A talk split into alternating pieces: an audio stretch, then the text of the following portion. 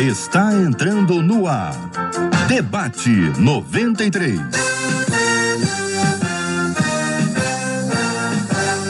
Realização 93 FM. Um oferecimento Pleno News. Notícias de verdade. Apresentação J.R. Vargas. Alô, meu irmão. Alô, minha irmã. Aqui fala J.R. Vargas. Estamos de volta. Começando aqui mais uma super edição do nosso debate 93 de hoje que a bênção do Senhor repouse sobre a sua vida, sua casa, sobre a sua família, sobre todos os seus, em nome de Jesus. Bom dia para você que já está nos acompanhando em 93,3, é o Debate 93, seja bem-vindo, fique à vontade aqui entre nós. Você que está conosco no app, o aplicativo da 93 FM, assistindo com imagens a nossa live do Debate 93 todo dia, de segunda a sexta-feira, de 11 ao meio-dia, horário de Brasília, Estamos transmitindo pelo site rádio93.com.br, pela nossa página do Facebook da 93 FM e também pelo canal do YouTube da 93. Sempre com você, com muita alegria, aqui na 93 FM. Bom dia, Marcela Bastos. Bom dia, J.R. Vargas. Bom dia aos nossos queridos ouvintes, porque é muito bom estar pertinho dos nossos ouvintes em todos esses lugares que o JR já disse. E como eu falei ontem, falo hoje, aproveita, já chega dando, ó, sua curtida, aquele dedinho para cima. Vai lá. Por que, Marcela? Por que, JR? Porque esse vídeo, quanto mais curtidas ele receber ali no YouTube, mais ele vai ser entendido como relevante. E aí, o que, que acontece com o vídeo quando ele é relevante? Ele se torna uma proposta da plataforma para que outras pessoas assistam esse vídeo. Então, portanto, você é abençoado pelo Debate 93? É abençoado através da vida do JR, dos debatedores? Se é, compartilha a benção. E aí é só você curtir. Agora, se você está no Facebook, você também pode compartilhar nas suas redes sociais. E para conversar direto com a gente, simples. WhatsApp 21 968038319 21 aqui do Rio de Janeiro 968038319. Muito bem, vamos conhecer, Marcela, então, quem está conosco hoje? Vamos lá, as nossas telas estão sendo abertas, nossas feras chegando. A nossa menina da tela de hoje é a missionária Sheila Xavier, os nossos pastores, pastor Osiel Nascimento, bispo Jaime Coelho, todo mundo preparado para mais um Super Debate 93. Bom dia aos pastores presentes, a querida missionária que é ao lado da Marcela. As duas são as meninas das telas de hoje. Muito bom tê-las aqui conosco também. Vamos conhecer hoje, agora, nesse exato instante, o tema 01 do programa. Diz assim uma das nossas ouvintes: a Bíblia fala em Malaquias 3,10 sobre fazer prova de Deus. Mas o que isso quer dizer, hein? O ser humano tem o poder de provar a Deus? de que maneira se coloca Deus à prova. O que esse versículo quer dizer na prática são as perguntas da nossa ouvinte. Muito bem, nós vamos ouvir os nossos queridos debatedores tentando de alguma forma cooperar para que a gente tenha uma questão didática aqui, em termos de, de estruturação das nossas respostas e dos nossos temas, para a gente não invadir muito outras áreas específicas, mas esse texto tem sempre uma conexão com o dízimo, e eu queria perguntar inicialmente a vocês se essa prova aqui do que, que de que trata Malaquias 3:10 é uma referência à questão da fidelidade a Deus nos dízimos e ofertas e se isso é aplicado aqui também aos nossos dias. Eu quero ouvi-los sobre esse assunto. Depois, Marcela vai nos ajudar a lembrar, inclusive, sobre a questão de botar Deus à prova. E aí a gente não fica exatamente só é, nesse aspecto, mas pode ser em outros tantos, né? Provar é, se é vontade de Deus, se não é, botar Deus à prova em alguma coisa que a gente faça ou que a gente não faça. Muito bem, vamos começar com o Bispo Jaime Coelho. Muito bom dia, Bispo, seja bem-vindo ao debate 93 de hoje. A Bíblia fala em Malaquias 3,10 sobre fazer prova de Deus, mas o que isso quer dizer? Até aqui, igreja. Bispo. bom dia, JR, bom dia, Marcelinha, bom dia, debatedores, pastor Ziel, missionária Sheila, e bom dia, ouvintes da Rádio 93. Muito bom poder estar com vocês aqui neste ano que se iniciou há tão pouco tempo. Feliz de poder estar com os irmãos. E um tema já tão relevante a respeito é, de uma realidade que a gente vive, né? Então, você perguntou, JR, o que isso significa, o que isso quer dizer? Eu, quando olho para Malaquias e o livro de Malaquias, se a gente for analisar o capítulo primeiro, porque o capítulo 3 todo mundo fala muito sobre ele, principalmente por, por causa do versículo 8, que vai falar de roubo, né? Mas o capítulo primeiro é, é muito mais pesado do que o capítulo terceiro. Então a gente vai ver no capítulo primeiro, por exemplo, Deus denunciando a infidelidade do povo que dava o coxo, que dava o manco, que dava aquilo que sobrava. Então, na verdade, está falando mais sobre a condição da gente entender o princípio de viver debaixo de uma, de uma orientação divina, de como cultuar a Deus de maneira correta, dando a Ele o melhor. É claro que aqui ele está falando diretamente no capítulo 3 sobre os dízimos e as ofertas, mas a atitude, a intenção do coração, a maneira como eu pratico isso vai mudar tudo isso. Colocar Deus à prova seria experimentar Deus. Eu penso dessa forma, e não na condição de colocar Deus em uma prova, né? Mas provar, provar e ver de que o Senhor é bom. Né? é, é, na intenção de, de cumprir-se, como se ele estivesse dizendo: experimentem ser obedientes e verão como eu derramo as minhas grandiosas bênçãos sobre vocês. Pastor Osiel Nascimento, bom dia, seja também bem-vindo. A pergunta para o senhor é a mesma. Graça e paz vos sejam multiplicadas em Cristo Jesus, nosso Senhor. Feliz 2021 para todos nós. Prazer rever aí a missionária Sheila Xavier, há tempos que eu não a vejo, também meu amigo Bispo Jaime, Marcela Bastos, JR, muito, muito bom estarmos juntos.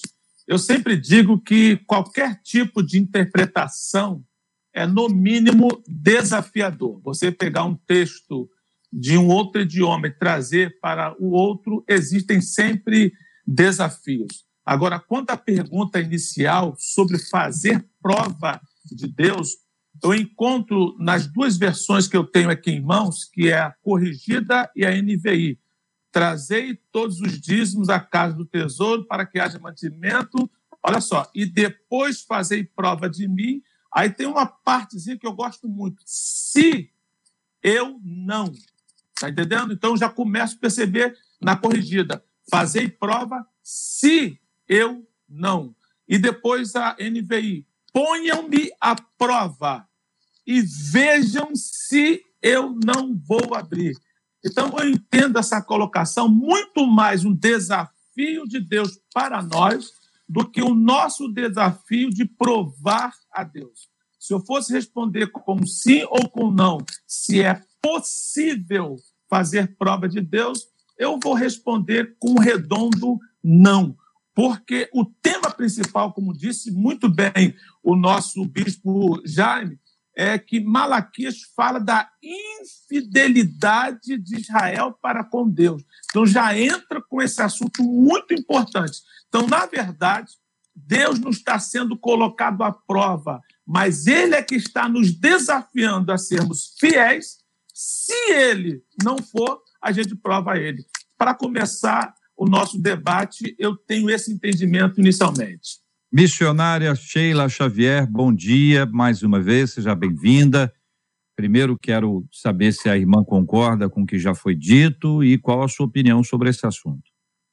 Bom dia, Jota, Marcela, Pastor Osiel, é um prazer revê-lo, Bispo Jaime, todo o pessoal que está ligado conosco, é uma alegria estar mais uma vez com vocês. Eu concordo com o que já foi exposto aí por, por nossos colegas da mesa, e o texto é bem claro, como né, muito bem o pastor Osiel falou, aqui é o próprio Deus que está convidando o povo, né, aos ouvintes, a prová-lo, na intenção de examinar. E uma das coisas que o pastor é, Osiel falou, que eu também gostaria de enfatizar, é que tem esse se. Esse se é caso eu não abra as janelas do céu, caso aconteça de que vocês cumprindo o que foi estabelecido, que é estabelecido pela minha palavra, o que é estabelecido pelos meus princípios, pelos meus mandamentos. Caso você, caso não aconteça da minha palavra ser cumprida como resultado da fidelidade de vocês, me ponham à prova. A gente precisa entender que é Deus convidando, é Deus desafiando o homem e não o homem desafiando a Deus, questionando ou colocando em xeque o poder, a autoridade, a fidelidade de Deus. Eu ainda digo que, até mesmo mediante a Bíblia, consequências terríveis viveram o povo de Israel por tentar colocar Deus à prova, ou desafiar, ou colocar em xeque a grandeza de Deus. Como já foi dito, essa questão da tradução da palavra, né? É muito, é muito complicado para nós ter a raiz da palavra, mas aqui esse provar, quando nós vamos ler em outros, outros textos, está em conexão né, com tentar. Então, provar e tentar acaba sendo a mesma coisa. E quando eu penso na ideia de tentar, eu vou encontrar alguns textos que, quando o povo, claro, por rebeldia, por desobediência, porque o bispo Jaime, ele falou do capítulo primeiro, que é um capítulo mais terrível ainda, mais desafiador, porque fala da fidelidade. E se nós lermos ainda aí no capítulo 3, Deus vai falar de reencontro com ele. Ele vai falar de um reencontro. O que fica bem claro que o que faz muitas vezes o homem tentar Deus ou desafiar, colocar em xeque a grandeza de Deus, é a falta de relacionamento com Ele, é a dureza do coração, a, a, a postura rebelde, a condição rebelde, infiel diante de Deus, é que muitas vezes incita esse homem, na sua natureza humana, tentar provocar algum tipo de demonstração da parte de Deus para poder confirmar o seu poder e a sua autoridade. Então, então eu digo, pode Jota, dizer que... que a gente está falando sobre fidelidade de Deus e infidelidade do homem, do ser humano, da Isso. mulher, do homem. Então, o tema Isso. que está assim acima de todos esses temas, o que está sobre, sobre colocado sobre o que a gente está discutindo aqui é a fidelidade de Deus e o povo estava desviando a fidelidade que deveria ser direcionada a Deus, endereçada a Deus, estava confiando mais nas riquezas, mais nas posses, mais na sua força, mais nas questões bélicas do que no próprio Deus. A gente pode resumir assim, gente? É isso, igreja? É isso. Ah, eu acredito que sim. Essa infidelidade e, e esse interesse né, de viver para si, de confiar em si mesmo, de Manter... caminhar segundo os seus preceitos, né? Manter-se debaixo de princípios, JR. Entender que Deus está acima de todas as coisas. Como diz no capítulo 1, se eu sou pai, onde está a minha honra? Se eu, senhor, se eu sou o Senhor, onde está o meu temor? Então, assim, ele, ele traz essas pessoas de volta para, para um ponto onde cada um de nós precisamos entender que não é a questão financeira, é a questão do princípio que se cumpre. É a questão da condição de coração aonde ele está ligado, porque onde o coração está, o tesouro está também. Né? E aí a gente precisa tomar cuidado quanto a isso. É uma, uma coisa que eu vejo, é, indo por esse caminho de dízimos e ofertas, né? que eu vejo é que não é um se livrar da responsabilidade. Eu entrego o meu dízimo e agora Deus vai fazer o meu trabalho. Não. Eu entregar o meu dízimo não me exime de ser bom naquilo que eu faço, de ser competente naquilo que eu faço. Então tem gente que acha que dizimar é uma coisa mágica. Eu entrego aqui e eu, eu vou trabalhar menos do que eu trabalhava e vou ganhar mais do que eu, do, do que eu ganho. Não vai acontecer, né?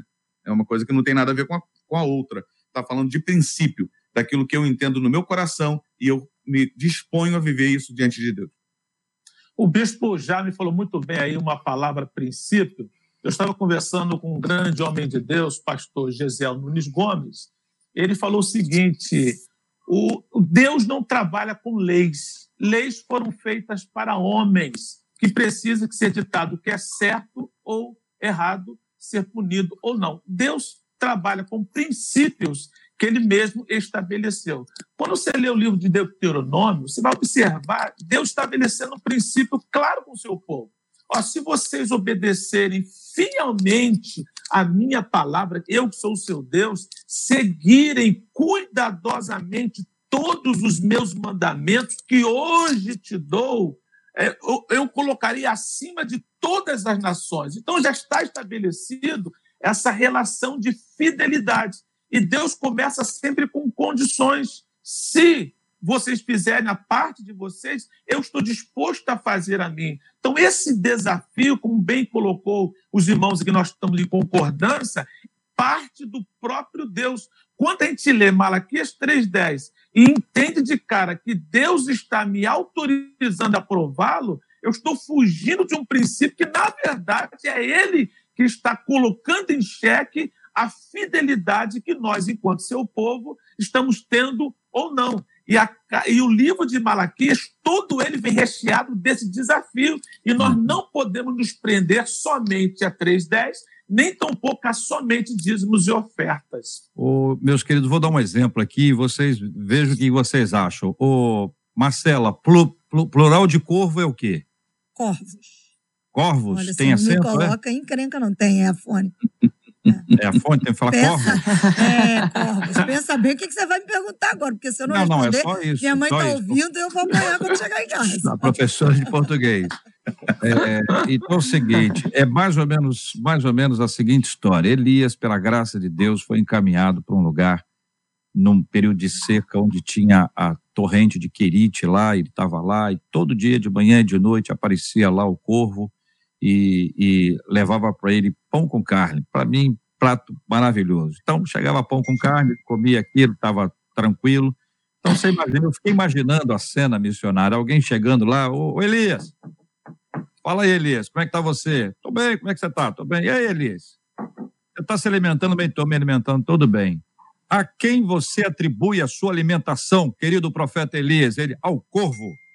Eu estou aqui agradecendo pela vida do corvo.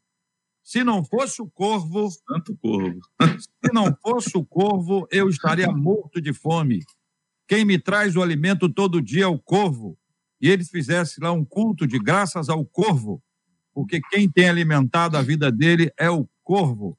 Uhum. Aí eu pergunto a vocês: seria um absurdo com Todos certeza. nós iríamos lá visitá-lo e dizer assim, Elias, Elias, você não sabe que quem mandou a carne, quem mandou o pão e quem mandou o corvo foi Deus?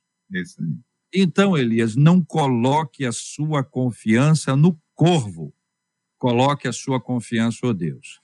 Por esse motivo não foi, mas curiosamente, depois que a seca se amplia, aquela água também acaba. E Elias sim, sim. tem que caminhar.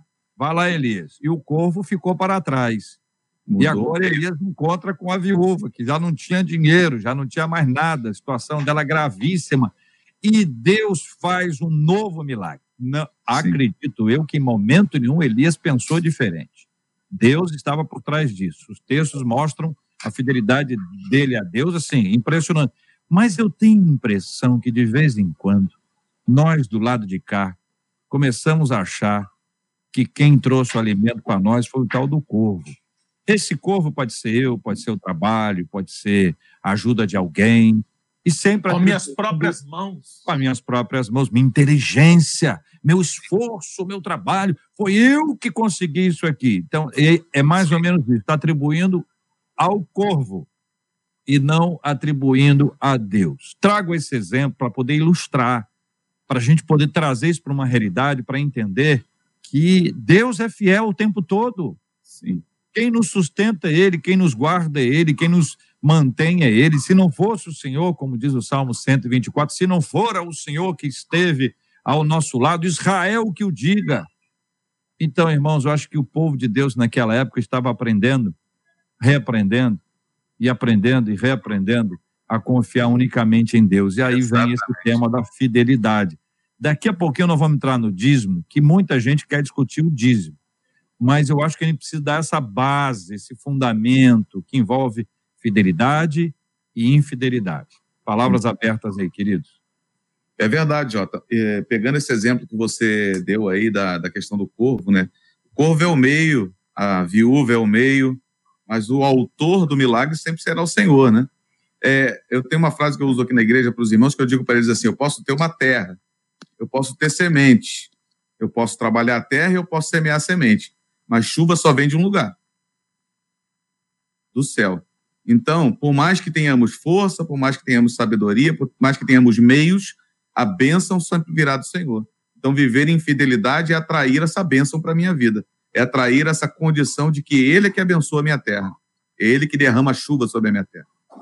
Muito bem. Pastor Eziel, missionária Sheila. Na verdade, é o, na verdade, é o reconhecimento, né, Jota? É um reconhecimento uhum. da nossa finitude, da nossa limitação, da nossa incapacidade. Na verdade, é, a parte extraordinária né, da nossa existência, quem faz é Deus. A nossa parte é o mínimo. É só pegar essa parte extraordinária do cuidado, mantenedor de Deus, que vai muito além só das coisas materiais, mas esse cuidado, esse amor manifesto por meio do cuidado, e eu correspondo a esse cuidado só complementando a minha parte, que é trabalhar, que é estudar, que é buscar o meu sustento. Mas eu preciso entender que a essência de toda a provisão da minha vida venha do alto, venha do eterno. Quanta gente trabalha tanto e não desfruta daquilo que ela trabalha, porque tudo se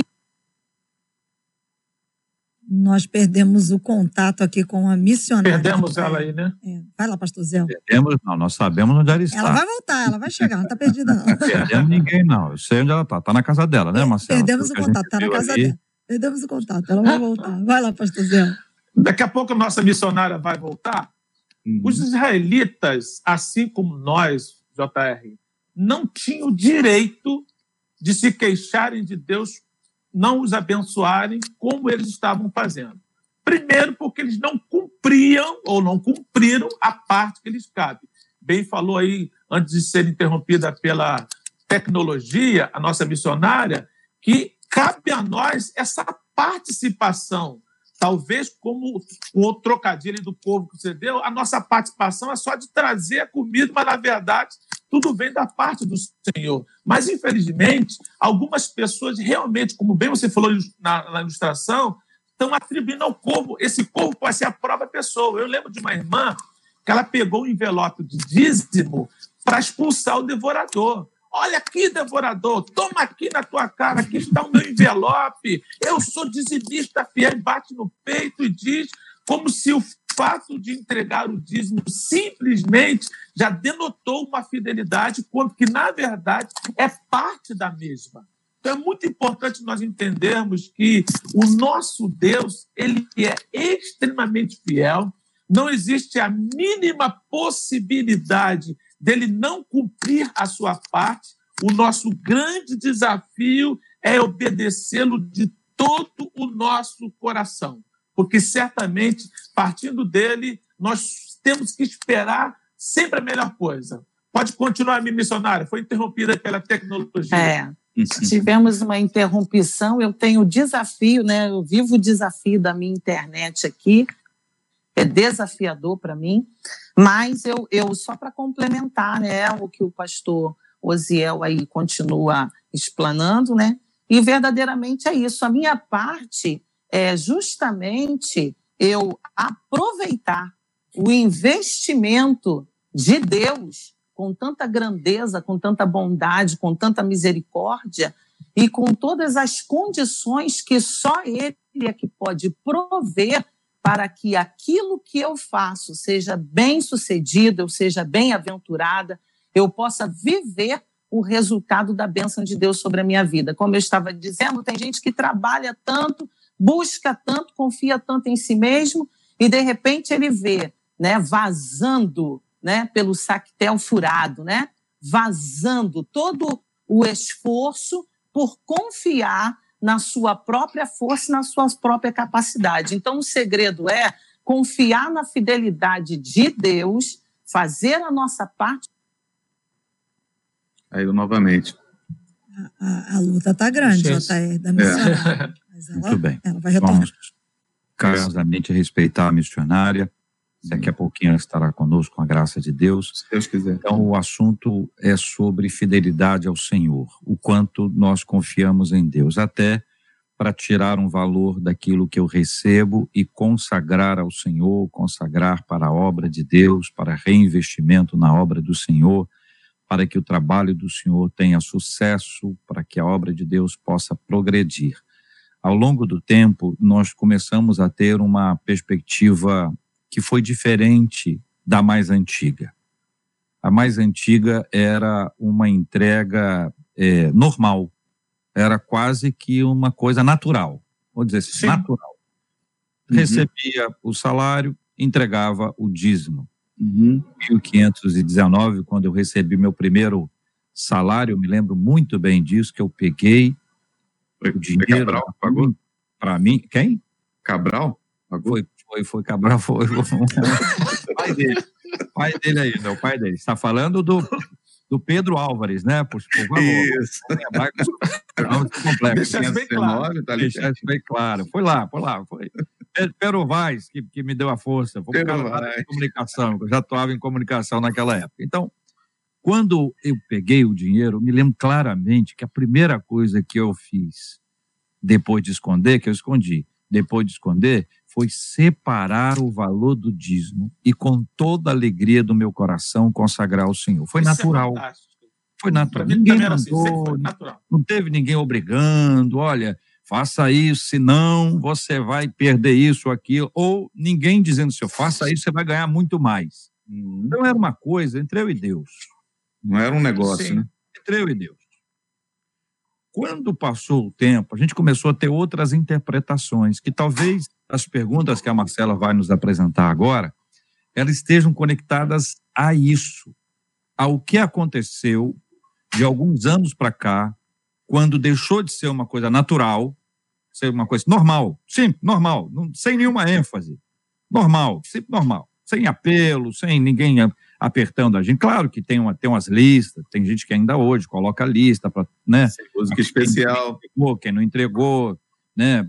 Tá em, tá em branco, tem gente que coloca o valor, não vou discutir isso aí, que esse é de cada um, cada um tem o seu jeitinho, né? Mas eu acho que a gente vai poder encontrar agora algumas questões que nós vamos precisar responder em razão da mudança de perspectiva que nós tivemos. Marcela Barros. E, e é, obviamente falaram de fidelidade, os nossos ouvintes não param de perguntar sobre a questão do dízimo. E aí vamos começar com esse ouvinte aqui. Ele diz assim: gente, mas se o próprio Jesus nunca falou em dízimos, Jesus só falou em ofertas. Eu mesmo muitas vezes dou o dízimo, diz ele, para uma irmãzinha ou um irmão que está passando fome. Estou errado? Uma pessoa Pastor Uma pessoa para responder. Vamos lá. Vamos lá, gente. Eu posso aqui dar um exemplo rápido de uma colega minha. Ela tem bastante dinheiro, vou ser bem sincero, e ela fazia o seguinte: ela dividia o dízimo dela. Parte dava para a igreja dela e parte ajudava as pessoas. Ela falou, pastor, eu estou errada. Eu falei, ó, você quer ajudar alguém? Ajude com o seu dinheiro o dízimo, que eu saiba, é do Senhor. Então não pega o dinheiro do Senhor e vai ajudar algumas pessoas. Entrega o seu dízimo para, as pessoas, para, para, para o Senhor e simplesmente, que é para a igreja, e simplesmente ajude com suas finanças. Eu tenho um grande desafio de ensinar sobre o dízimo, justamente porque, para mim, sempre foi muito tranquilo, sempre foi muito natural. Se Jesus não falou tão veementemente quanto ao dízimo, mas falou muito sobre a fidelidade. Ele já disse, não deixe de fazer. Então, é que Jesus nunca falou, é que no seu evangelho você nunca vai encontrar registro de muita ênfase, mas ele foi muito claro quanto à fidelidade e foi muito claro em falar que os fariseus não deveriam deixar de dar o dízimo, mas também priorizar o cuidado. Isso é muito importante. Exatamente. A hipocrisia, até no que Jesus fala, né, pastor Zé, Mateus 23, 23, não está em é, dar o dízimo, mas está, mas está em dar o dízimo e se esquecer de cuidar das pessoas. E, isso, e essa isso é a grande questão. Então, em respeito, inclusive, a esse ouvinte que escreveu isso aí, é, JR e, e, Marcelo, com muito carinho, com muito respeito, eu quero dizer uma coisa para ele, né? É, concordo com o que o pastor Oziel falou. Se você quer ajudar alguém, ajude com o seu dinheiro. Você tem que entender que o do Senhor é o do Senhor. Mas acredito que esse irmão pode ser uma vítima de, de, de por exemplo, perceber mau uso do dízimo na igreja. É porque a gente sabe Sim. que, infelizmente, muitas instituições, muitas igrejas, pela liderança que não consegue é, fazer a coisa do jeito correto, do jeito ético e coerente, acaba deixando um mau exemplo e as pessoas acabam desenvolvendo esse tipo de pensamento. Né? Mas o dízimo é feito para ser entregue na igreja. Eu já vivi várias experiências engraçadas. Uma delas, né? É, uma pessoa chegou de uma de determinada denominação, que eu quase falei o nome, e foi na, na igreja que eu, que, eu, que eu pastoreava e deixou o dízimo com a, com a zeladora. E aí a zeladora me ligou e falou assim: Pastor, uma bênção. O irmão da igreja A veio aqui na, na, nossa igreja, entregou o dízimo e falou assim: Eu não quero mais dar o dízimo na minha igreja, vou entregar aqui. Eu falei: É mesmo? É. Então você vai pegar e vai lá na igreja lá e vai entregar o envelope dele lá. Porque você dizima onde você está sendo alimentado. Você dizima onde você está sendo. É, você tem aliança, onde você tem compromisso. E ali, claro, a administração precisa ser bem feita, coerente, ao ponto das pessoas uhum. confiarem e poderem entregar o seu dízimo, saberem que o dízimo está sendo usado para o reino e para a obra de Deus. Olha, quem está nos acompanhando com a imagem está vendo, Marcela está em cólicas, porque ela deve ter várias perguntas ali. Porque, Eu queria não, é só ilustrar, Marcela, antes de você prosseguir, que nós, nós quatro aqui, eu, a missionária, o pastor Osiel, o bispo Jaime, resolvemos que vamos conversar com a Andréia Maia, e vamos combinar a divisão do seu salário. Você vai ficar com 30% do que você ganha. Uhum. O meu, tá né? Tá, vai, é, vai. o seu. E os outros 70% Isso. nós vamos dividir entre nós, porque nós estamos precisando. É mais ou menos isso que acontece quando alguém resolve pegar o dízimo, dividi-lo a seu bel prazer, de acordo com aquilo que pensa. É hum, pegar o que era jeito. do outro e dividir. É administrar o que não é, é seu. Claro que 30% do salário da Marcela, isso ainda é muita pode coisa. Ficar tranquilo, pode ficar é tranquilo. Ela vive, ela vive bem. Ela vive bem. significativo. Parece de todas agosto, essas palavras como bênção, pai. Está intacto. Agosto do ano passado. Então não podemos ficar tranquilos, consciência tranquila. É, Estou dando esse exemplo de propósito. Uhum. Porque às vezes a pessoa diz: não, essa igreja tem muito dinheiro. Essa então, igreja tem muita gente. Aí é nesse é ponto, é JR, que eu estava aqui em cólicas. Não, está é. tudo dentro do assunto. É, é, nesse ponto que você disse que eu estava em cólicas, que o bispo Jaime puxou, é, você agora já quase jogou lá no gol, essa próxima pergunta, missionária, de uma das nossas ouvintes que disse: Olha, gente, eu confesso para vocês que agora, diante da conversa de vocês, eu estou um pouquinho incomodada. Porque eu nunca, ela diz, nunca, nunca e é nunca mesmo, tá? Dou meu dízimo e as minhas ofertas na igreja onde eu congrego. Onde eu congrego. O templo é um templo próspero. Então, há muitos anos, decidi ajudar igrejas mais humildes. Estou errada, missionária Sheila Xavier? É, Marcela, eu, eu, eu, eu já estava aqui para citar algumas coisas. Uma delas, o Jó tentou, é a questão de administrar aquilo que não me pertence. Eu preciso ter essa consciência de que o dízimo está envolvido em um princípio estabelecido por Deus. Então, é uma porção que não me pertence, eu não tenho direito de administrar. O segundo ponto que eu gostaria de colocar é justamente quando o Jota ele falou que ele começou dizimando naturalmente e ele tocou no ponto da mudança de interpretação da qual ele tem presenciado, nós temos presenciado, né, de uns tempos para cá. Então, na verdade, o que se fez foi mudar completamente o conceito de devolver aquilo que é nosso e começou a se colocar muito interesse pessoal envolvido nisso é uma, é uma, é uma, muitas vezes agressivamente, agressivamente, tentando convencer o homem a cumprir não um princípio estabelecido, mas como se fosse é, ele cumprir ou ele ser obrigado, porque essa questão de ser obrigado fica muito pesado. Deus não aceita nenhum tipo de oferta, nem de dízimo que venha com rancor, com pouco caso, perde completamente o sentido do ato, perde o sentido do ato. Então, o que a gente vê é que um interesse pessoal muitas vezes está envolvido na proposta do princípio. Então, isso acaba ferindo algumas pessoas e as fazendo desacreditar que elas precisam cumprir esse propósito. Segundo ponto, quando nós lemos até em Malaquias, nós vemos que os dízimos é para manutenção da casa do Senhor, para manutenção dos ministros do altar, é para manter, é para sustentar, era pra, também para oferecer sustento para aquele é, que é, houvesse em algum momento uma necessidade. Então, essa era, era a, a primeira proposta. Então, o que acontece? Não vai valer de nada diante de Deus, conhecendo o princípio, eu justificar que eu não entrego porque eu prefiro usar aquela porção que não é minha e investi-lo de uma outra forma que eu considero ter um valor maior. Isso Posso não dar... vai adiantar, porque um princípio pode, pode. Posso dar um exemplo apenas pode, rapidamente? Pastor. Olha só, eu recebi um obreiro que veio de outra cidade e, ao chegar na nossa igreja, disse assim, pastor, eu tenho por costume, que foi autorizado pelo meu antigo pastor, o meu dízimo eu entrego para a tribo indígena lá no Mato Grosso, assim, assim, assim. O senhor permite que eu continue fazendo isso? Eu falei, não. Falei, por que não, pastor? O dízimo você entrega na igreja e, de, e se nós abraçarmos esse projeto, certamente o dinheiro pode ser enviado como missionário. Aí tá bom.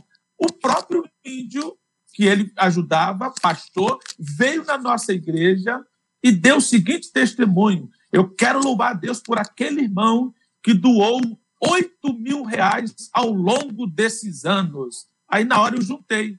Ele não doou 8 mil reais ao longo dos anos. Ele entregou o dízimo dele, nem falou que era dízimo. Então, os próprios índios achavam que o homem era gente boa, ou seja, ele estava sendo glorificado por uma atitude, mas, na verdade, ele tinha, entregue, tinha entregado o dízimo na igreja e a igreja abraçar o projeto e Deus ser glorificado por aquele projeto. Então, ele acabou tirando literalmente onda com aquilo que não era dele. Então, algumas posturas está muito é mais para parecer Saiu como bonzinho, né, do né, que simplesmente saiu como bonzinho, bonzinho da história. Isso aí. É, eu gostaria de trazer aqui para, para a percepção dos, okay. dos meus três irmãos, e vocês sabem muito bem disso, e vocês já disseram isso, que algumas gestões equivocadas produziram Sim. isso. Muita Sim. gente, ao longo desses anos, desviou recursos. Sim. E isso, para mim, chama a minha atenção para algumas coisas. Primeiro, quem desvia recurso da casa de Deus vai dar conta disso diante de Deus. É não é uma boa ideia, não. Não é bom uhum. mexer com isso, não. É, é louco. Não é bom, é não. Entendeu? Isso aí é uma roubada, literalmente uma roubada violentíssima. Abra, abra teu olho. Uhum. Ah, algumas pessoas podem fazer uso dos recursos, não está roubando, mas também não democratiza nem o acompanhamento, né, tipo uma auditoria, um exame de, de, de, dessas contas, é uma coisa muito solitária, isso é um perigo. Não está na Bíblia, não, mas dinheiro na mão é vendaval. A gente sabe como o dinheiro é perigoso. Está na Bíblia, não. Mas e o é coração do homem é enganoso. É, é, é complicado. É então, complicado. a gente precisa avaliar isso, entender o seguinte: algumas pessoas podem estar machucadas, porque ao longo do tempo começaram a ver, às vezes, uma pessoa com muito dinheiro, a liderança com muito recurso, uhum. decisões unilaterais, sem a participação da comunidade, ou pelo menos de um grupo, é, é, é, o prestígio sendo dado a quem tem recurso. Todos esses problemas que são vividos ao longo do tempo são justificativas usadas. Entendeu? Olha, eu não entrego por causa disso, eu não entrego por causa daquilo. A gente tem várias justificativas, já tendo ouvido, de pessoas que podem dizer isso, aquilo, aquilo outro. E, e, claro, se é na sua igreja, não fala contigo, não, fala comigo. Se é na minha, não fala comigo, não, fala contigo. É. Todo mundo tem, porque se falasse, a gente poderia ter uma resposta, não é isso, queridos pastores? Sim, Só, são dois pontos aí, é. são dois pontos rapidamente. O primeiro ponto, o JR, eu sempre digo o seguinte: quando você traz o dízimo à igreja e me entrega, na verdade você está entregando a Deus. É como se Deus estivesse falando assim, agora você cuida. A partir do momento que você entregou a Deus o seu propósito, a sua finalidade, já está pronto. Quem fez mau uso, esse é o primeiro ponto, vai ter que pagar com Deus. Deus vai intervir nessa forma. Esse é um ponto. O segundo ponto, se você não ficar satisfeito com isso, se a liderança não é honesta, não é clara, você não confia, sai da igreja e procura uma liderança adequada. Simples assim. Me desculpe ser direto. Hum, não, é, porque não há justificativa. É, na verdade, Jota, não há justificativa para a quebra de princípios. É isso que a gente tem que entender. Não há justificativa para a quebra de princípios. Não é aceito por Deus as minhas justificativas, os meus conceitos, as minhas decisões para justificar a quebra de um princípio. Marcelo. Entendeu? E outra coisa, não adianta tentar justificar com boas intenções, porque é muitas vezes envolve a ideia de uma boa intenção, mas de qualquer forma está quebrando. Há um mandamento que direciona, que instrui como deve ser feito. E o fiel, aquele que crê na palavra, no princípio estabelecido, ele precisa cumprir fielmente. Debatedores, um dos nossos ouvintes pergunta aqui, Bispo Jaime, vamos começar com o senhor. O dízimo okay. se resume apenas no que eu ganho ou pode ser do meu tempo também? Olha, eu acho que a questão de tempo é, é também uma maneira de quebrar um pouco essa questão de poder entregar a, as finanças. É, é uma, uma maneira filosófica de se desviar de um princípio, tá? Ao meu ver. Porque o tempo a gente dá o tempo inteiro. Como é que se desconecta de Deus? Fala para mim aí. Como é que você consegue se desconectar de Deus? Deus está tá em todo lugar, em, em, todos os espaços que, que eu habito.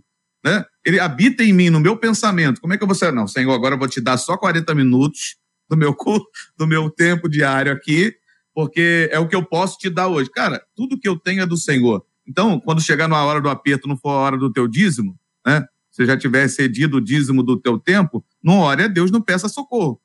Então, fique em casa e curta o teu, o, teu, o teu desafio. Mas assim, sabe, vendo o que os pastores estão falando, e é uma realidade, esse monte de desculpas para não se cumprir, a grande questão está na entrega. Porque uma coisa que quando eu administro, eu não entreguei. E quando eu entrego, eu abro mão é. de administrar. Entende? já respondi a, a, a palavra da, da, Marcela, a pergunta, mas agora completando aí o que os pastores falaram. Então, hum. coloque na sua cabeça, o que você precisa fazer é entregar ao Senhor. O que você precisa fazer é confiar. E concordo com o que o pastor Ziel falou. Se não confia na liderança, então não é ali que você deveria estar congregando. Vamos lá, Marcela, tem mais aí, né? É, tem muitas dúvidas é. aqui. Vamos lá, Imagina. agora já na questão mais prática do dízimo. Eu tenho uma casa alugada, moro de aluguel. Devo devolver o dízimo da casa que eu tenho alugada, uma vez que eu pago o aluguel, ou seja, deve receber de um aluguel, Nossa. recebe aluguel para pagar o aluguel da onde ela mora e aí ela quer saber se deve dar o dízimo é, desse aluguel que ela recebe, missionária. É, Marcela, eu estava aqui pensando e, e quero citar é, a, a, a, expressão gestão equivocada do Jota, que foi formidável, já anotei aqui, porque foi muito bom ouvir isso. Gestão equivocada, tá, Jota? E dizer uma coisa para vocês. Eu hoje, eu vivo algumas experiências no meu relacionamento com Deus, porque pela visibilidade, pelo, pelo, pelo, pela expansão do ministério, é, eu recebo presente, certo? Então, muitas vezes o presente é de um cabeleireiro que quer fazer meu cabelo, é de uma loja de sapato que quer me dar um sapato, é de uma, de uma loja que quer me dar uma roupa. Eu me sinto tão constrangida diante da grandeza de Deus e do favor de Deus que eu tenho proposto no meu coração avaliar cada coisa que eu ganho e dizimar como reconhecimento da bondade de Deus para comigo. Mas é, essa minha atitude, ela foi gerada a partir das minhas experiências pessoais com Deus, de cuidado, do mínimo ao extremo. Então, se eu entendo o princípio estabelecido, Jota, eu não vou temer fazer o que é certo. Porque, na verdade, quando ela pega esse, esse valor que ela está é, recebendo do aluguel, é um ganho que ela está recebendo. E por que não desse valor ela tirar a porção que não pertence a ela, já que se está alugada, olha, olha o entendimento, se está alugado, é porque Deus me abençoou com um inquilino, porque poderia estar a porta fechada e ninguém se interessar por aquele lugar, hum. ninguém se interessar por aquela casa. Então, se tem alguém morando ali, é porque Deus me abençoou, fazendo com que alguém se interessasse por aquilo que é meu, está me dando condições, está provendo um valor para eu para a manutenção da minha vida. Então eu vou tirar a parte que é devida do Senhor e com certeza esse Deus que é uma que, que, que é o cuidador, né, que é o responsável pela manutenção da minha subsistência, ele vai me dar a condição de cumprir todos os meus compromissos. Agora, você imagina se quando eu pegasse o meu salário, eu dissesse o seguinte: eu só vou tirar o dízimo depois que eu tirar o valor do carro que está ali, o, o, valor do carro que eu tenho que pagar, o valor do cartão que eu tenho que pagar. Imagine se eu pensasse assim, Sim. perderia completamente, entendeu? Deixa eu estabelecer aqui alguns princípios para ver se vocês estão de acordo com, com isso. Desde a formação do povo de, de, de Israel, desde, desde Abraão, especialmente, quando você já identifica ali a figura de uma doação, Jacó deixa isso muito claro, para no texto que faz referência a ele, isso é extremamente claro. Parece haver uma gratidão a Deus pelo que Deus fez, né? Um compromisso com Deus pelo que ele fará, a confiança que quem fará é o Senhor. Isso é lindo ver. Leia Gênesis, você vai ver isso o tempo inteiro. Depois você vai ver alguns princípios sendo estabelecidos para o povo de Deus. Você vê que tem uma fidelidade a Deus os Dez Mandamentos chegam como um texto escrito, era uma lembrança, memoriais são edificados para que o povo não esquecesse dos feitos de Deus. O que a gente chama de tradição oral, que nos deu os textos bíblicos, isso era contado de pai para filho, de geração para outra, para que houvesse uma lembrança dos feitos de Deus. O povo aprendeu a oferecer sacrifícios a Deus. Deus estabeleceu uma tribo especificamente ali para poder cuidar disso para não permitir que o povo esquecesse. E toda vez que essa tribo se misturava e se equivocava, Deus levantava as pessoas. E quando o povo se desviava, os profetas foram enviados para dizer: voltem, voltem, voltem, voltem. João o Batista é levantado para desafiar o povo ao arrependimento e à volta a Deus. Chega o evangelho e mantém a gente ligado a Deus pela palavra, pela oração, pela adoração a Deus, que não é só música. E você vê que desde então, desde lá de trás, a, a doação financeira, ela existe para nos ensinar que nós não confiamos ao dinheiro a nossa subsistência. A nossa sobrevivência não está no dinheiro. A nossa sobrevivência não está no corvo. Para aqueles que acompanharam desde o início aqui aquela ilustração relacionada com Elias, não está em nada além de Deus. Então é o seguinte, ó, dinheiro, eu não confio em você para sustentar a minha vida. Eu vou usar esse recurso que Deus me deu, parte de parte dele, para que outras pessoas conheçam o evangelho. Porque quando eu conheci o evangelho, alguém já tinha investido para que eu conhecesse o evangelho.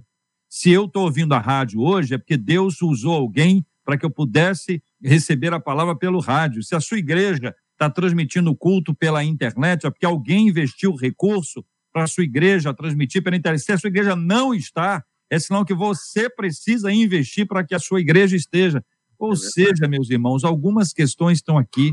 Se vai discutir se é 10, se é 15, se é 30, se é 100, isso é uma outra história, mas o princípio da doação a Deus. Se a igreja não cuida dos seus dos seus pobres, dos seus necessitados é um erro. Precisa, mas escuta bem. Você sabe como é feito o orçamento de uma igreja? Eu vou perguntar isso aqui para o bispo, para o pastor Osiel. Eles vão contar histórias aqui sobre como é feito o orçamento. Vou dizer isso aqui em palavras simples. A confiança está em Deus, porque nenhum orçamento de igreja é feito fundamentado numa coisa real. Com certeza. Ninguém prova. Isso. E, ó, vai, vai ter esse dia podemos gastar que vai ter. Não. Não. E como é que Deus faz? Deus manda a gente, como você e eu, para uma igreja, para nós do, do, doarmos. Se o pastor não for o primeiro e o principal dizimista dessa igreja, tem um problema grave. Aham. Se a liderança Grave. não estiver comprometida com a entrega de dízimos e ofertas, tem um problema grave. Então, isso é um princípio. Pastor é dizimista. Aí a pessoa diz: não sei se o meu é. Não sabe, então não fala. Se você É. não sabe, não fala. Claro. Porque se não for, ele vai prestar conta disso a Deus. Aqui eu faço um desafio Com de fé. certeza. Pastores que Isso não mesmo. estão consagrando dízimos e ofertas. Acertem essa história na vida de vocês. Isso aí. Não se pode falar de dízimo sem ser dizimista. Sem ser É um dizimista. princípio fundamental. Senão dá-lhe uma incoerência, é uma coisa absurda. Terrível. Estou isso aqui, irmãos, Com com, temor. Com temor. Posso apanhar, mas apanho, apanho assim, com a cabeça erguida. Vai, Marcela. É, é. JR, eu acho que com essa sua fala agora, que você acabou respondendo a pergunta minha que estava aqui na agulha, porque muitos dos ouvintes estavam dizendo assim: ah, muitos não, alguns. É, Alguns. obviamente que, como pastores, eles irão defender o dízimo e como não diriam, como iriam dizer qualquer coisa ao contrário? E aí levantaram a questão: Pedro, Pedro no Novo Testamento. O que que eu, eu, eu- a questão aqui foi a seguinte: se eu não posso dar o meu dízimo para abençoar a vida de alguém que está precisando, ah, um- uma viúva, uma idosa, não era assim que Pedro fazia no Novo Testamento? É a pergunta. Tá quase acabando o programa já, mas aí fica aí a critério para Pedro, de alguém. onde vem Pedro aí, para eu entender, para poder Eu ajudar? queria- Ela saber. levantou na cabeça dela, É. era isso que Pedro fazia no Novo Testamento, com a questão Pedro. do dízimo. Pedro, sei lá na condição da igreja, né? De repente, na mentalidade dela. Então, é até bom É, explicar o que Pedro realmente fazia lá na Ela igreja quer dizer primitiva. que Pedro recolhia e levava para as viúvas, é isso? aí, isso aí. é. Mas é isso que uma igreja séria faz. Ela Ah, recolhe, Aliás, cuida das coisas fosse da pastor igreja, da igreja. principalmente das, das pessoas. Pedro era o pastor da igreja, então ele não estava fazendo nada demais, estava fazendo o que era o papel do pastor. Ele não era o membro da igreja. É, eu queria lembrar que Atos 6 é para isso. Quando se estabelece a diaconia Diácono. na igreja, é exatamente para dizer o seguinte: olha, tem gente aí que não está sendo atendido. Sim, E os saber. apóstolos, você imagina bem, vamos dar um exemplo aqui dos apóstolos. O próprio Pedro fazia isso intencionalmente? Não, vamos atender a mesa A e não a mesa B. Não. Aqueles ali, os helenistas ali, ó, serve para eles não. não. Não cabe isso na nossa mente. Era um problema de administração. O grande problema, gente, na gestão do dízimo, dos recursos da igreja, é a administração. Sim. É que a gente pode errar não na maldade, mas na administração. Vou dar um exemplo simples: casa de recuperação. Quantas casas de recuperação vocês conhecem que são pessimamente administradas? Ah, Há má intenção? Não. Não há má intenção, não. sim. Cabem 30, mas passou um, entra. Cabem 30. Passaram 10, entra. Pa- Passou uma van, só ah, pastor, precisamos de ajuda, entra. Por quê? Porque é coração, é paixão, é amor. Se for administrado corretamente, vai ter que mandar 70 embora. Vão ficar Exatamente. só 30. Então, não é maldade. Às vezes é uma questão de administração. Por isso que a administração coletiva ela é muito melhor do que a solitária. E quando você falou também rapidamente de- da pessoa que do aluguel e tal, a questão sempre do dízimo é a questão de gestão. Eu sei que tem gente que não é assalariado, que ele faz um verdadeiro malabarismo para saber quanto ganha, quanto gastou. Então, uma boa gestão, você vai conseguir ver as despesas e receita e vai saber o que você está ganhando. Dentro daquilo que é o seu lucro, Como se você é fiel, tira 10% daquilo ali e seja ofertante no que Deus colocar no seu coração. Então, muitas vezes é questão de gestão. E a própria gestão feita com o coração, no caso da, da própria de recuperação, dá esse problema. Então, individualmente, eu tenho que ter uma boa gestão. Se eu não sou assalariado, eu não tenho especificamente, eu recebo de aluguel, às vezes recebo mais, recebo menos, uma boa gestão. Então, sempre uma boa gestão vai facilitar uma boa fidelidade também. JR, é, são 11h57, olha só, eu tenho que tocar, só Não que o tempo. que tem de perguntas aqui é, é, impressionante. O WhatsApp não para de pular, Imagina, o Facebook tá assim, ó. O YouTube também tem muitas, muitas perguntas. Por exemplo, não respondam não, pastores, eu vou deixar no ar, já aqui pro, pro JR definir para a gente poder voltar a tratar esse assunto, mas tem gente perguntando o assalariado ele deve tirar o dízimo do bruto ou do líquido? Se a gente recebe a refeição em dinheiro, também tem que entregar o dízimo desse valor, do, do, deve ser o vale-refeição, né?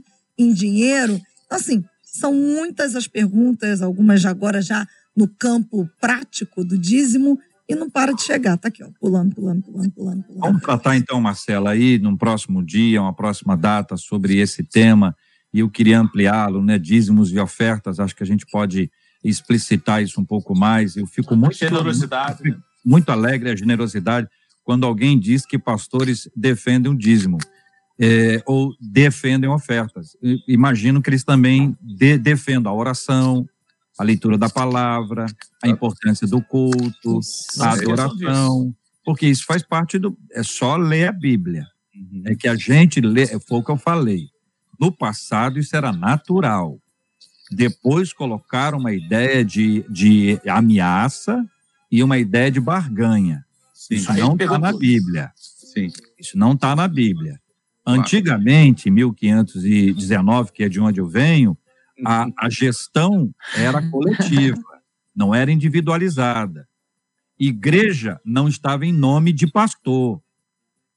Igreja era pessoa jurídica. Para a igreja ser aberta, a coisa era organizada.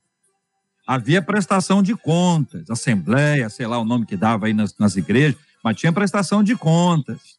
Então, no, quando passou a ser uma pessoa responsável por isso, nós começamos a desconfiar, porque qualquer um desconfia. Se, se, hoje a série tem que ter certidão digital, né?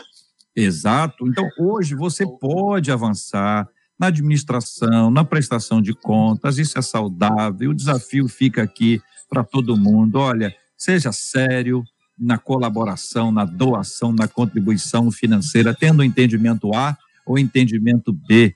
Deus sustenta a sua vida e usa você para sustentar a igreja. Quando Deus pensa e nos ajuda a pensar o orçamento da igreja, ele está colocando você nessa história. Como, como disse um, um pastor amigo meu, ele disse: Olha, nós estamos fazendo uma campanha para compra aqui, nós já temos o dinheiro. E o pessoal, está na sua conta.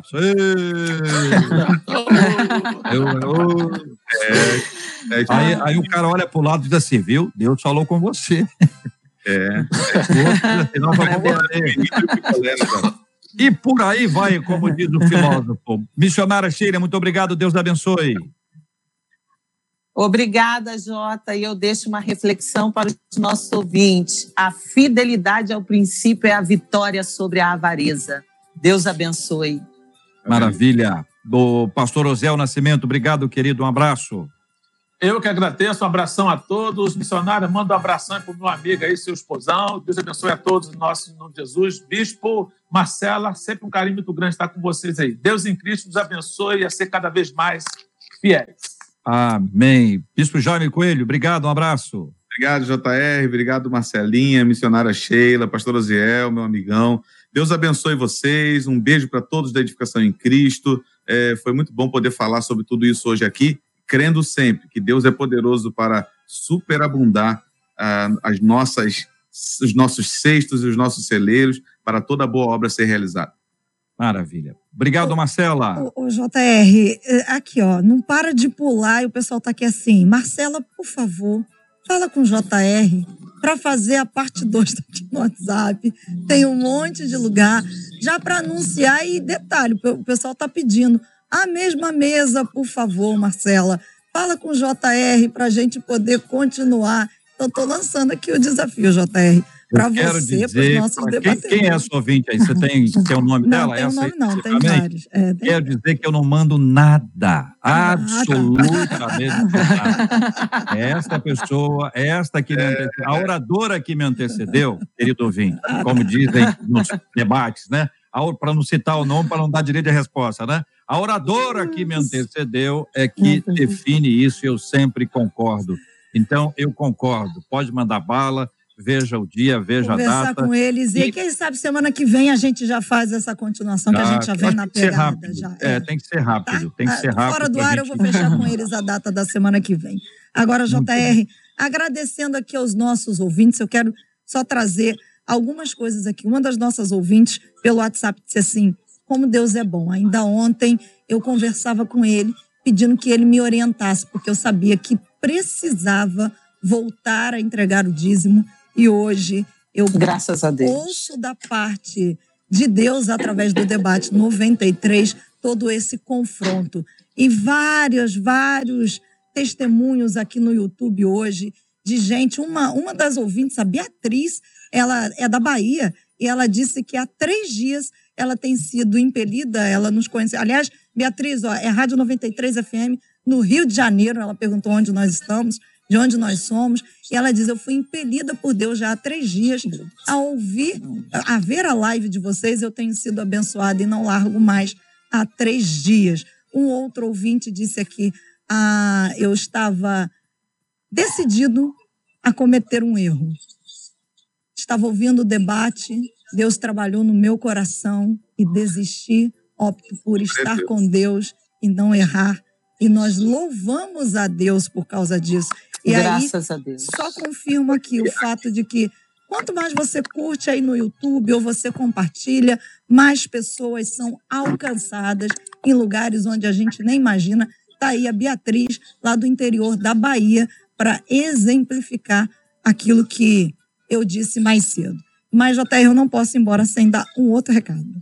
Hoje é a live de abertura do Casamento dos Sonhos 93 oito da noite, começa essa competição que vai promete aqui na 93 FM, vai ser só live, oito da noite, no YouTube. Hoje, na verdade, ainda não começa a competição. Hoje nós vamos conhecer os 12 casais participantes, vamos conversar com eles aí e descobrir a história de amor de cada um deles. Mas a gente vai ter a participação lá da Gisele Nascimento cantando e uma palavra do pastor Leandrinho, pastor Leandro Almeida, do Olhar ao Altar, que sempre participa com a gente aqui no debate. Ó, a live vai ser ao vivo, oito da noite, direto da Casa de Festas Balrum, aonde vai ser o casamento, e o casal que ganhar, dentre esses 12, vai ganhar essa super festa de casamento. Então, oito da noite hoje, Roberto Vidal e eu, Marcela Bastos, esperamos você.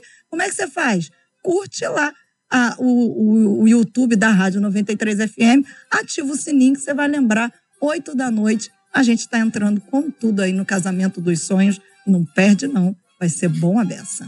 Maravilha. Então nós vamos orar. Vou pedir o Bispo Jaime Coelho para orar por esses assuntos, pelo Casamento dos Sonhos, essa, essa ação é, especialíssima da 93 FM.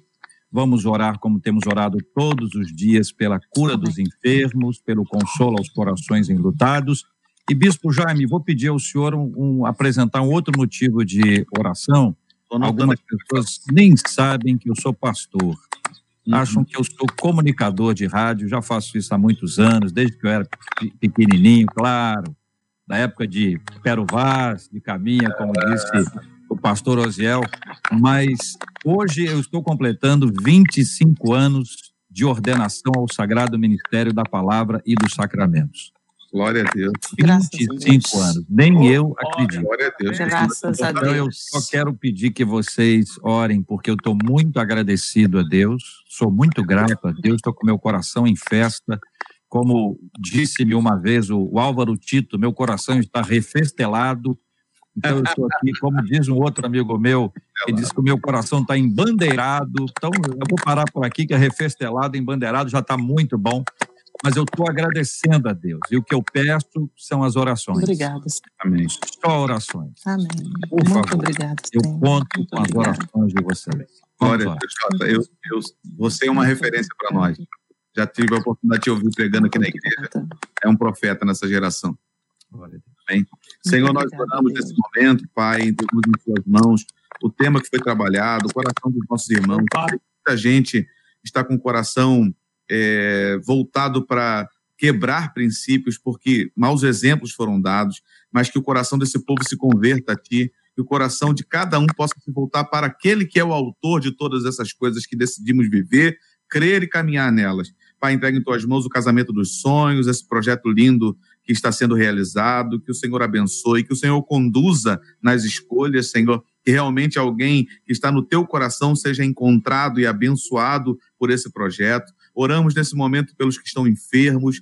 Pai, quantas pessoas necessitam da tua ajuda e da tua boa mão que pode nos curar. Libera, Senhor, sobre nós a tua cura. Libera, Senhor, essa vacina para que nós possamos seguramente ser vacinados e nos manter imunes a esse vírus. Oro também por aqueles que perderam alguém. Quantos choram nesse momento, Pai, porque perderam alguém que, ama, que amavam, Senhor. Senhor, que no nome de Jesus seus corações sejam fortalecidos e eles possam suportar toda a dor que estão sentindo. E oro nesse momento pelo meu amigo J.R. Vargas, meu pai, 25 anos de ministério. Não são 25 dias, é uma longa estrada. Que o Senhor o fortaleça, que o Senhor dê sabedoria, que o Senhor dê saúde, que o Senhor dê a ele paz, que o Senhor dê a ele unção, graças cada dia, Senhor, para que ele possa continuar conduzindo o teu rebanho e sendo essa referência que ele tem sido no meio da sua geração. Um pastor que nasceu no seu coração. É o que te pedimos, em nome de Jesus. Amém.